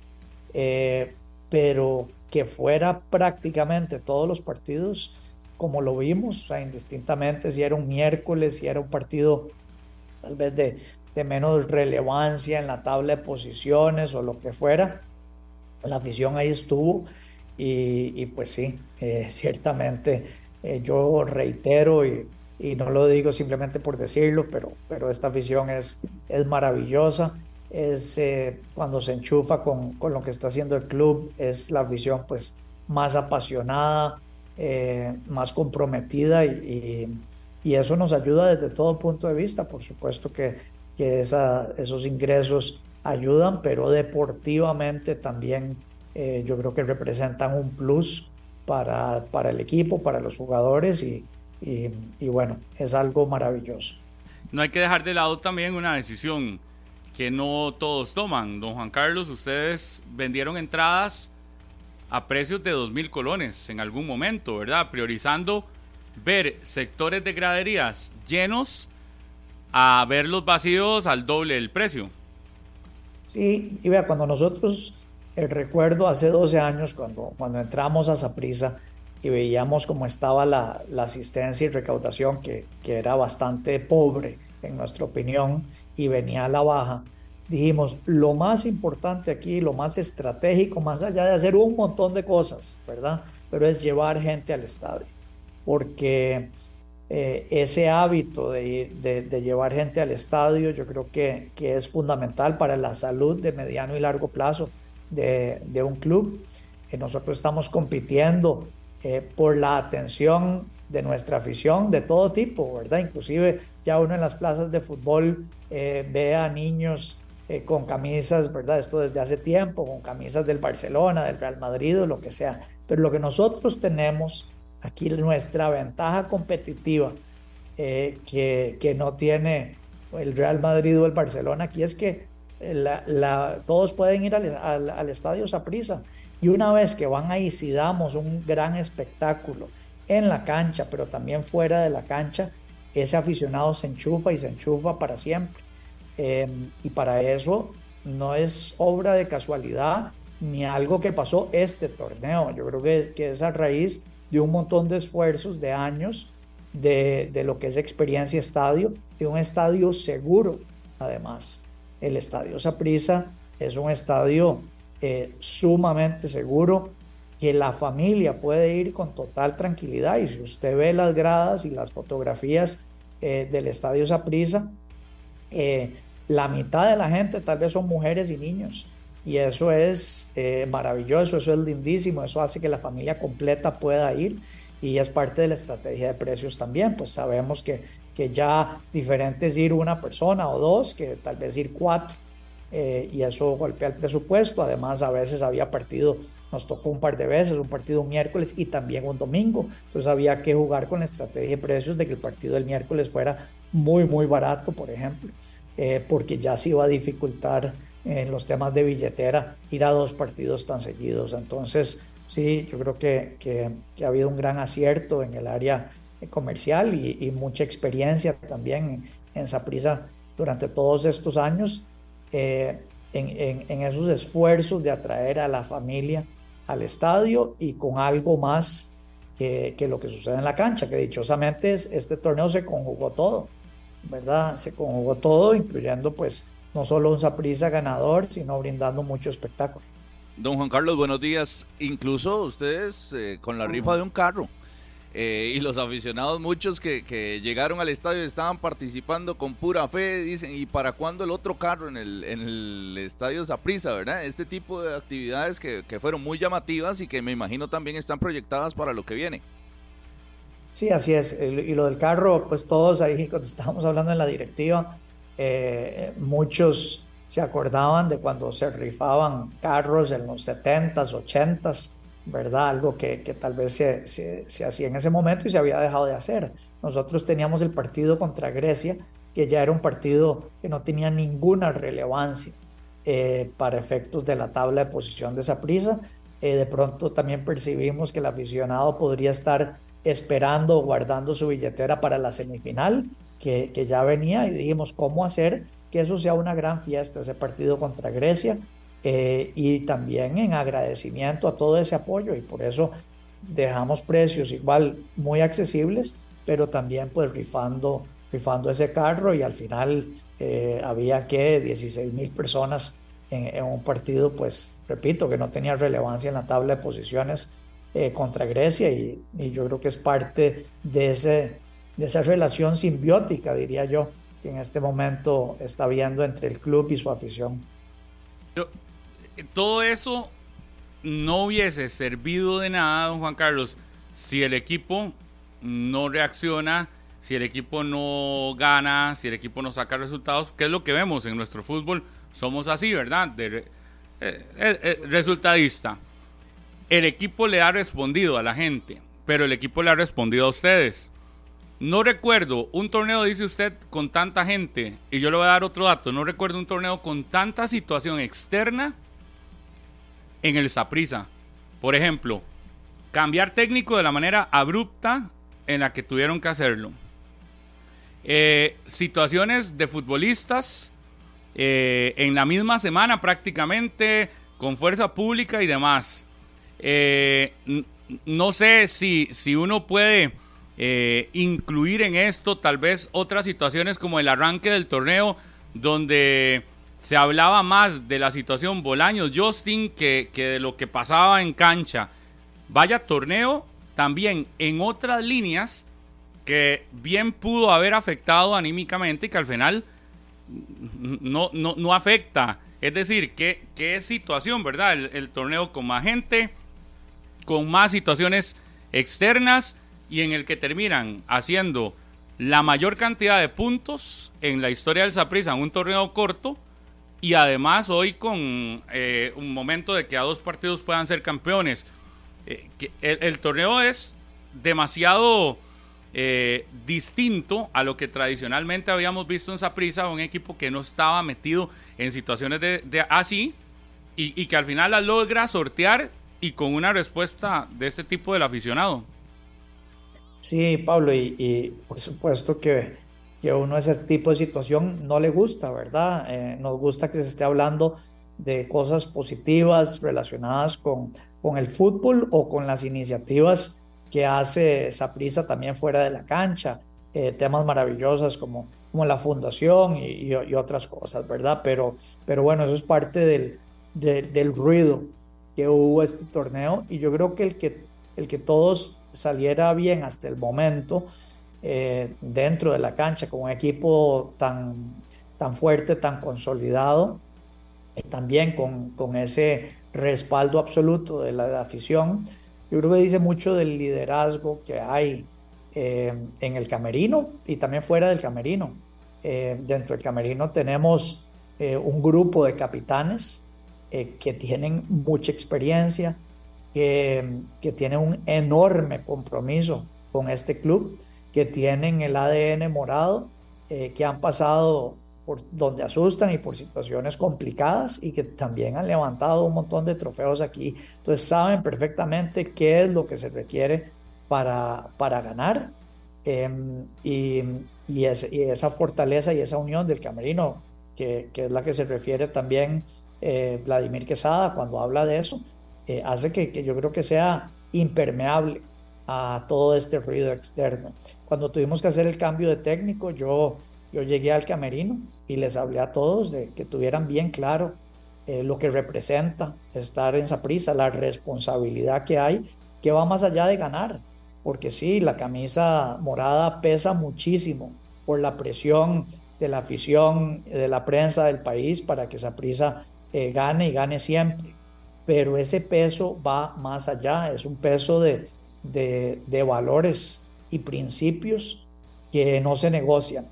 Eh, entonces, sí, Saprisa yo creo que está obligado a ganar, pero, pero no a, cualquier, eh, no bajo cualquier circunstancia, digamos. O sea, el fin no justifica los medios. O sea, hay una manera en que queremos ganar y es haciendo las cosas bien y es dando el ejemplo eh, cometeremos errores, por supuesto, a nivel individual y a nivel eh, de institución, pero procuramos eh, reconocerlos y aprender de esos para cada vez ser mejor.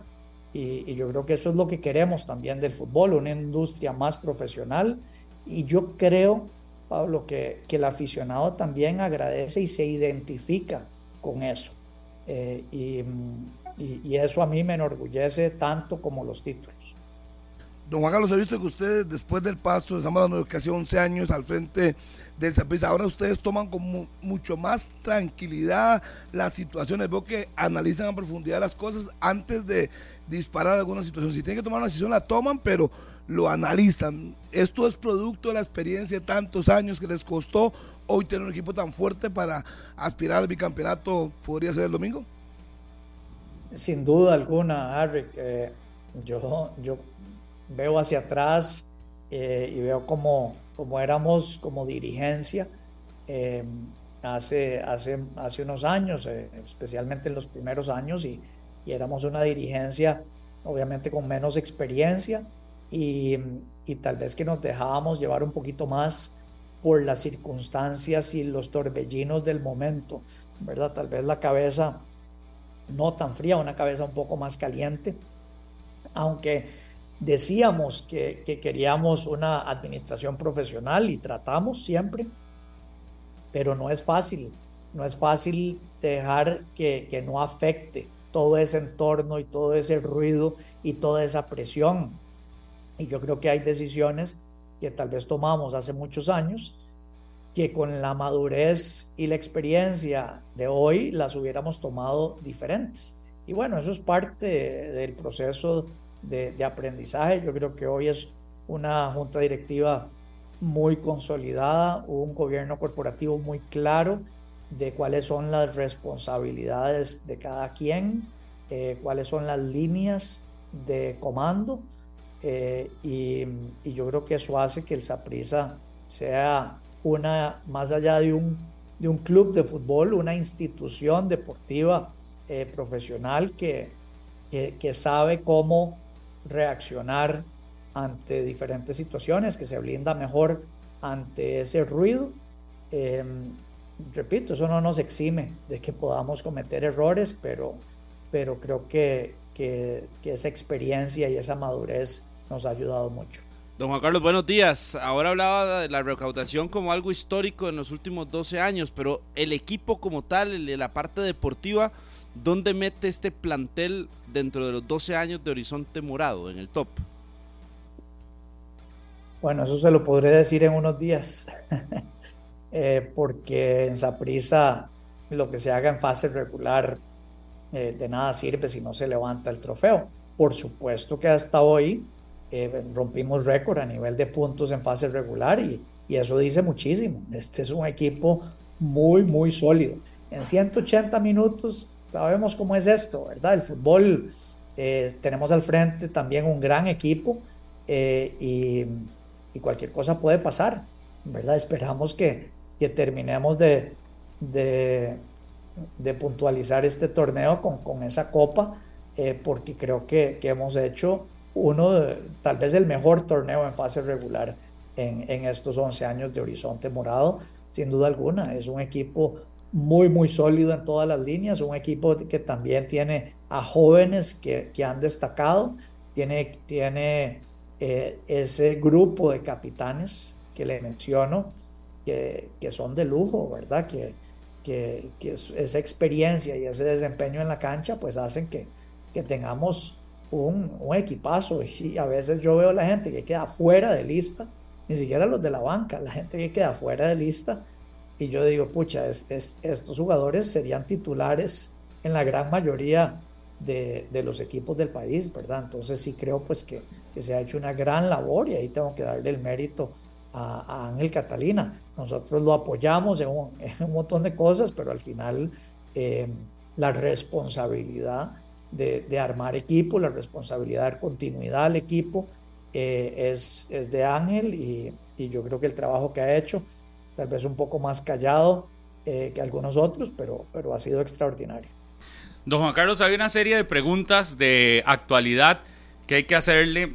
Yo quisiera iniciar por una que ayer tiré acá en la mesa de 120 minutos porque el domingo que estaba en el estadio Ricardo Saprissa, cuando entra Jaylon Haden al, al partido, eh, le empiezan a chiflar y luego Vladimir Quesada en la conferencia hace una referencia a él.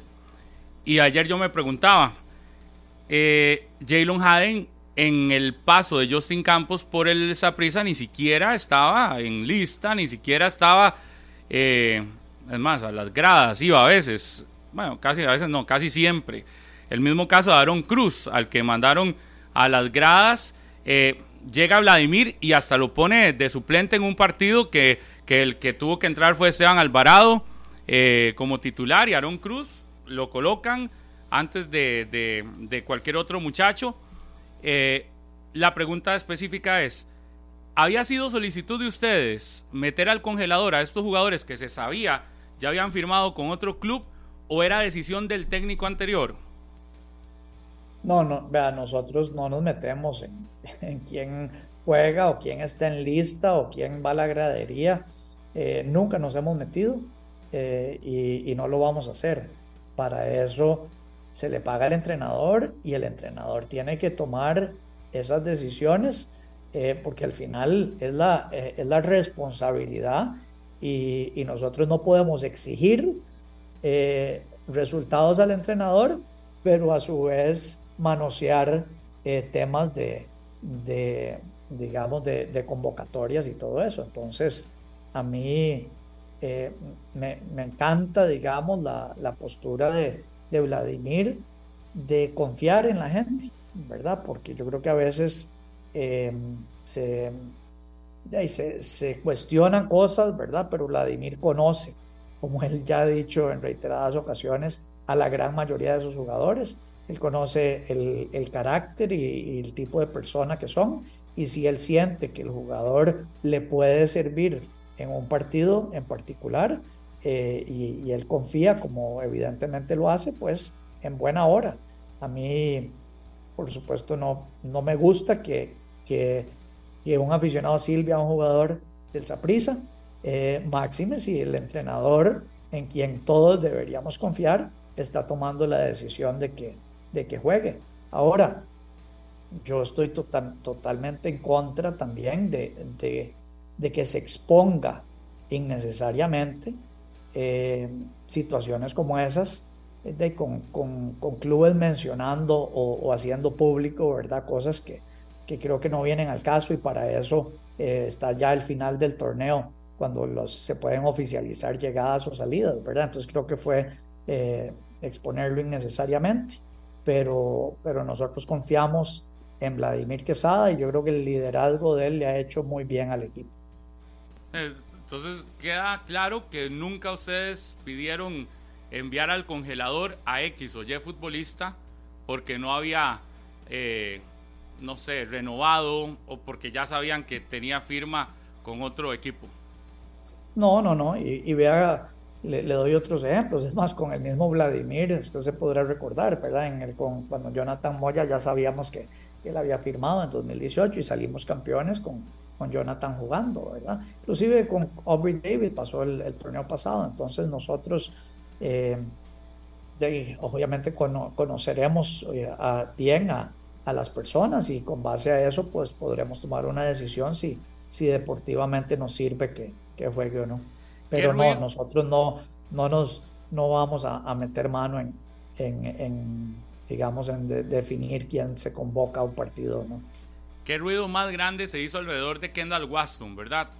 Sí, al final ustedes ayer lo ratifican, lo que creo que todos esperábamos, que era que se renovara con el Saprisa, porque ha sido una figura para el equipo morado. Eh, pero el ruido alrededor, cuando, ¿cómo lo percibió usted? Porque era prácticamente esa la pregunta obligatoria al jugador. Terminaba un partido y aparecía Kendall y usted escuchaba que esa era el tema único en las últimas, ¿qué? Tres, cuatro o cinco semanas. Sí, sí, siempre hay ruido, ¿verdad? Y si usted ve también ese ruido se exacerba enormemente antes de la semifinal, a raíz también de, de un comentario eh, de, de, otro club, ¿verdad? Que, que, es el tipo de cosa que yo creo que no, no, no enaltece el, el, fútbol y más bien lo ensucia. Eh, ya nosotros estamos acostumbrados a ese ruido, ahora hablábamos de eso. Eh, yo tenía la convicción total de que Kendall iba a renovar. Eh, obviamente conocemos muy bien a Kendall y sabíamos por dónde iba el proceso. Entonces, eh, ya lo de Kendall estaba prácticamente listo. Lo que pasa es que no vamos nosotros a salir nunca a decir algo hasta que las cosas no estén ¿verdad? Pero, pero yo creo que esa prisa está muy, muy fuerte a lo interno en, en todo sentido, como para que ese tipo de cosas nos afecte. Yo creo que, que, el ruido es, es eh, el pan de todos los días de, esa prisa y, y tanto jugadores, cuerpo técnico, dirigencia, gerencias, todos tenemos que, y hemos aprendido, creo, a, a, a lidiar con eso y, y, a que no, y a que no afecte desempeño ni decisiones. Ahora el ruido gira en torno a Joel Campbell, porque eh, desde ayer la noticia es que Joel eh, podría estar ligado a la Juelense, pero Joel había dicho que quería jugar con Saprisa. Yo sé que no es momento y la respuesta suya también va a ser la misma que lo dijo ahora Don Marco. No es momento para hablar de eso, pero hay que, hay que preguntarlo. De Joel Campbell, ¿qué se sabe? Bueno, es que la respuesta sin duda es esa. O sea, nosotros estamos enfocados en alzar la 38, eh, ojalá este domingo. Entonces, eh, no vamos a hablar de los que no están hoy, vamos a hablar de, de los jugadores que, que, tenemos con miras a, a, este cierre de la final. Así que no, ni siquiera me voy a, ni siquiera estoy preocupado por eso en este momento, ni, ni me voy a referir a eso. Es muy caro, Juan Carlos. Joel Campbell para el digo yo, para el mercado de, Costa Rica, nada más, no, no, no hablo de negociación o, todo, pero para el mercado de Costa Rica resulta muy caro yo el Campbell. Vean, eh, no, no me voy a referir al tema de Joel. Estamos ante una final espectacular de clásico eh, y, y, entonces cualquier cosa que no sea eh, algo sobre este torneo, eso después lo hablaremos. Don Juan Carlos, Vladimir Quesada llega como técnico emergente en un momento en el que el equipo lo necesita porque él trabaja con la institución, ¿verdad? aparece como el sustituto y de manera momentánea.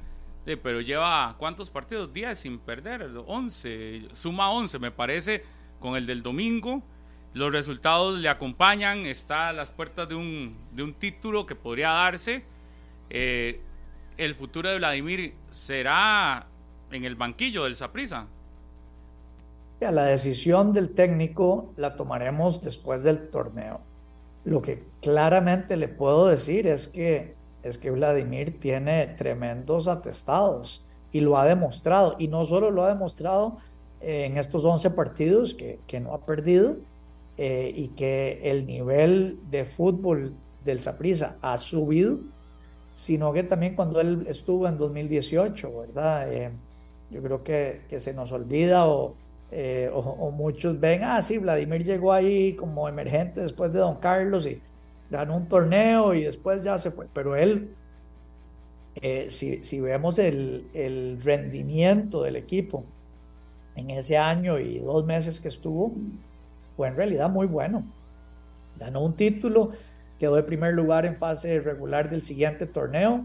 Lastimosamente perdimos en una final que por circunstancias del fútbol se perdió, pero que futbolísticamente yo creo que la pudimos y debimos haber ganado. Eh, entonces, Vladimir creo que ha demostrado que futbolísticamente, que tácticamente es un gran entrenador y todavía más allá de eso, es una gran persona y un gran sapricista que representa todo lo bueno del fútbol y de los valores de saprisa que uno quisiera. Pero sí se eh, valora a don Juan Carlos como candidato número uno para asumir el equipo? Vamos a ver, más allá, repito, después del torneo nos vamos a reunir a ver candidato uno, dos o lo que sea, pero sí les puedo decir que, que estamos muy contentos con Vladimir eh, y que indistintamente de, lo que pueda pasar en, en, la final, creo que es alguien que perfectamente puede dirigir con éxito a, a este club, ¿verdad? Entonces ahí, ahí veremos, pero, pero Vladimir eh, es, es alguien que, que, tal vez por su perfil bajo no se le ha dado el mérito que se merece. Eh, pero por lo menos nosotros sí lo valoramos mucho. Hay que, nada más para aclarar, son 10 partidos, ¿verdad? Invicto, 8 victorias y 2 empates de Vladimir Quesada al frente del Saprisa. Una de las cosas que más habló él el domingo pasado fue que el Saprisa es como una gran familia y que él conoce a muchos de esos jugadores desde pequeños. Es más, daba el, ejemplo de que algunos, él y la esposa le cambiaron pañales, ¿verdad? Algunos de los que actualmente son, forman parte de la planilla del, del. Ustedes con la llegada de Vladimir solucionan algo que no podemos esconder, don Juan Carlos, dentro de la realidad del Saprisa de esta temporada, que fue que al inicio del torneo el técnico anterior no tenía buena relación con algunos futbolistas y era notorio aunque no se quisiera ver, era notorio en redes, era notorio en todo lado. Eh, le quitó dolor de cabeza la llegada de Vladimir y la buena compenetración que ha tenido con el club eh, en comparación con lo que vivieron en algún momento en el arranque del torneo donde usted mismo me imagino tuvo que ir a decir ya paren el asunto porque todo se estaba desviando a, malas relaciones. Sí, bueno, y, vamos a ver, eh, no para comparar, pero cada quien podrá sacar conclusiones. Yo creo que em, a mí, en lo personal, y creo que como dirigencia, pues siempre nos, nos inquieta y no nos gusta que nosotros mismos eh, hagamos eh, pequeñas crisis innecesarias. Eh, yo creo que eso desvía atención de lo importante eh, y yo creo que para nosotros, o sea, nosotros valoramos muchísimo eh, un buen manejo eh, de prensa, eh, una buena proyección de los valores de esta institución, buenas relaciones humanas hacia adentro y hacia afuera, y, eso lo, lo, valoramos enormemente, con lo cual estamos fascinados desde ese punto de vista con Vladimir. Sabemos que esto es a y tiene que venir acompañado de resultados también, ¿verdad? Pero, pero yo creo que para nosotros es muy importante porque nuestra línea eh, es, es que el fútbol eh, debe ser ejemplo positivo para la sociedad. El fútbol yo creo que es de lo, de, digamos, de, lo que más se habla en este país. Eh, y, y, en el momento en que los ejemplos que se están dando de los voceros principales. Son ejemplos de valores positivos, eh, de principios sólidos em, en buena hora y, asumimos nosotros eso como algo importante de la responsabilidad del Deportivo Saprissa y del fútbol en general, ¿verdad? Y, lastimosamente eh, a veces nosotros mismos ensuciamos eso, ¿verdad? Nosotros mismos me, refiero como, como industria y, y me entristece mucho cuando, cuando eso pasa. Yo sé que, en Saprisa eh, cometemos errores, ¿verdad? No, no somos perfectos, pero bueno, tenemos que, que por lo menos aprender de esos errores em, y, tratar de mejorar. Y entonces desde ese punto de vista, pues creo que, que Vladimir representa eh, lo, lo, mejor del Saprisa. Y, y sí eh, quita puntos, llamémoslo así, y nos inquieta cuando, cuando ese tipo de situaciones se, están dando. Juan Carlos, una pregunta concreta, sé que usted me va a contestar directo. En el momento de tanto dimes y diretes, Bolaño, Angulo, Justin, usted ya de un momento dijo, yo como presidente voy a resolver este asunto de una buena vez, o qué pasó ahí?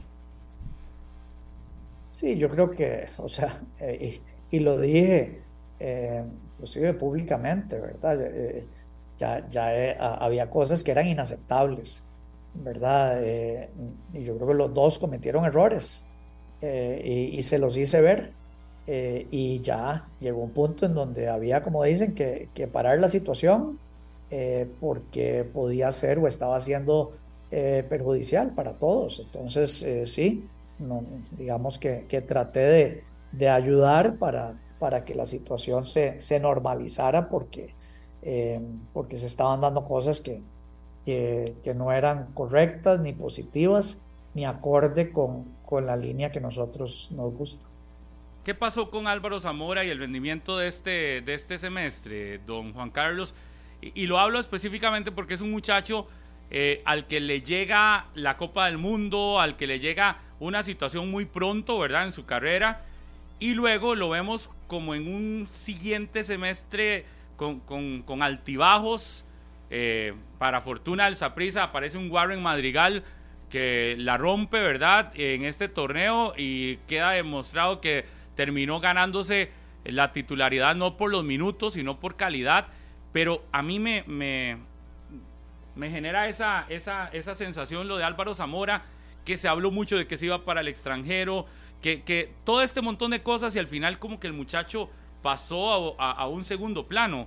Usted ha podido conversar con él, se analizan este tipo de situaciones para que muchachos tan jóvenes no caigan en una... Eh, eh, en que no, ya no estoy jugando, entonces me, puedo deprimir y este tipo de situaciones. Bueno, todo se analiza a lo interno y, esa es la labor justamente de, la gerencia deportiva y, hasta cierto punto también del cuerpo técnico. Eh, Álvaro es un gran jugador. Eh, y durante, em, empezó tal vez, eh, le, costó el arranque del torneo, después yo creo que, subió muchísimo su nivel y tuvo varios partidos eh, en un nivel como el que estábamos todos acostumbrados. Y, bueno, yo creo que, que ahora en, en, estos últimos partidos que no ha tenido participación, ya esos son decisiones técnicas, es que vea, ha habido otros jugadores que han subido muchísimo ¿verdad? Antes teníamos a, a, Luis Javier Paradela, a, a, Warren y a Álvaro, pero con lo que ha subido Orlando Sinclair, Eh, entonces, ya hay mucha competencia, hay mucha competencia. Yo, yo no creo también que, que necesariamente que, que, el que Álvaro no esté jugando tanto como antes sea un reflejo negativo a Álvaro. Yo sé que él quisiera estar jugando y, y estoy seguro que él le va a ir muy bien con esa prisa, pero otros han subido y la competencia es, eh, es eh, enorme. Como, como dije, yo a veces veo los, la gente que queda fuera de lista y digo, estos serían titulares en casi todos los equipos. Tenemos una, una planilla muy, muy profunda eh, y, y, jugadores como, como Álvaro, creo que no, no dudo del gran futuro que, que van a tener. Una última, ¿cuál es el, el, objetivo con Justin Monge? ¿Ustedes lo compran? ¿Han tenido pocos minutos? Eh, eh, ¿Cuál es el futuro con respecto a la parte deportiva con respecto a Justin Monge? Eh, bueno, le tenemos una, una, gran fe, ¿verdad? Por eso lo trajimos. a veces hay periodos de, de, acoplarse a una institución como Saprisa. hay muchísima competencia. Eh, en el club. De, ya, ya, usted mencionó cómo Warren se consolidó. Eh, tenemos varios delanteros que, que quedan en banca, entonces no es fácil, no es fácil ganarse minutos en el Saprissa, máxime para, para un jugador joven que viene eh, de otro club. Pero eso no quita que, que le veamos ese, ese gran futuro por lo cual lo trajimos, ¿verdad? Y de pronto de aquí a, a un tiempo eh, no muy lejano, algunos de los eh, delanteros que tenemos no van a estar ahí eh, y, ya ese es el momento para que Justin Monge dé ese paso, ¿verdad? Y yo creo que él se va acoplando y, y, la expectativa esa que tenemos no, no ha cambiado. ¿Es un proyecto a corto, a mediano o a largo plazo? aumentar la capacidad del Ricardo Saprisa? ¿Es un proyecto real y viable para el Saprisa, don Juan Carlos? Eh, de corto plazo es difícil, pero sí es un proyecto viable eh, y deseable a mediano plazo. ¿Verdad? Yo, yo, creo que, que, la modernización del Estadio Saprissa eh, es, es, estratégico, es clave y, tenemos esa, esa responsabilidad, diría yo, de, de hacerlo. ¿verdad? Ese, ese estadio es, es mágico, es único, es especial desde todo punto de vista. Eh, hay un ambiente que, que es inigualable.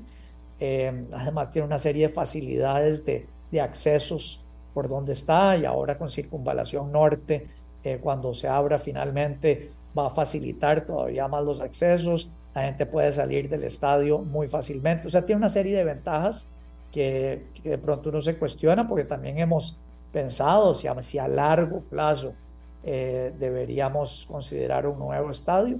Es una de las decisiones importantes que en los próximos años tendremos que tomar. Por supuesto, no estoy hablando del corto plazo, pero eso también dictará un poco eh, qué tan profunda puedan ser las, las remodelaciones sobre el estadio Saprissa. Eh, y, sí, claro que nos tenemos que cuestionar el aforo del estadio eh, entre otras cosas, ¿verdad? Tenemos que modernizar áreas de alimentos y bebidas, el tema de parqueo, tema de baños, en fin, un montón de cosas que van en línea con la experiencia estadio, que es, que es lo, que, lo que venía hablando. Entonces, eso es parte del plan estratégico, pero, pero no podría decir que, sea algo eh, de un plazo inmediato, ¿verdad? Lo leí en Twitter respondiendo eh, cuando le mencionaban después de declaraciones que dio Jafet Soto durante la semana y hasta usted diciendo que le parecía increíble que tanto se le que estuvieran tan atentos a lo que usted decía o hacía. Eh, ¿Lo toma como parte del fútbol o realmente le molestó en algún momento la situación?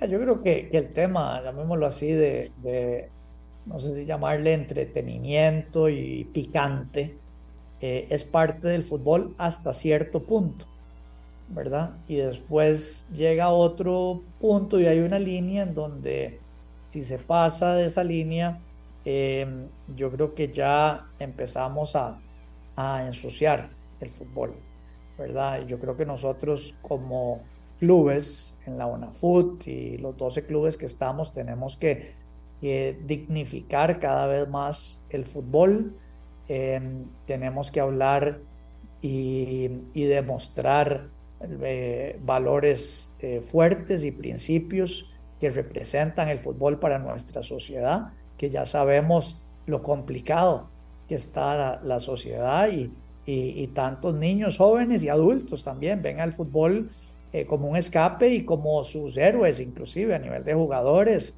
entrenadores y, algunos dirigentes más mediáticos. Y entonces yo creo que tenemos una responsabilidad eh, y tenemos que asumirla, porque la manera de mejorar la industria en que estamos es profesionalizarla más, eh, es dar ejemplos correctos. Y entonces em, yo sé que hay muchos clubes haciendo esfuerzos enormes.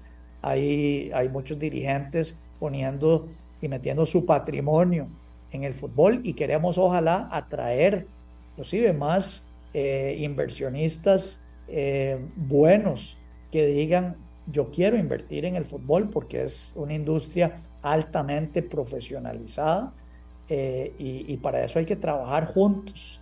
Entre, la, entre la cancha, pues sí, hay una competencia a muerte, por traer jugadores, puede haber una competencia a muerte, no tengo ningún problema, pero, pero fuera de la cancha tenemos que juntarnos.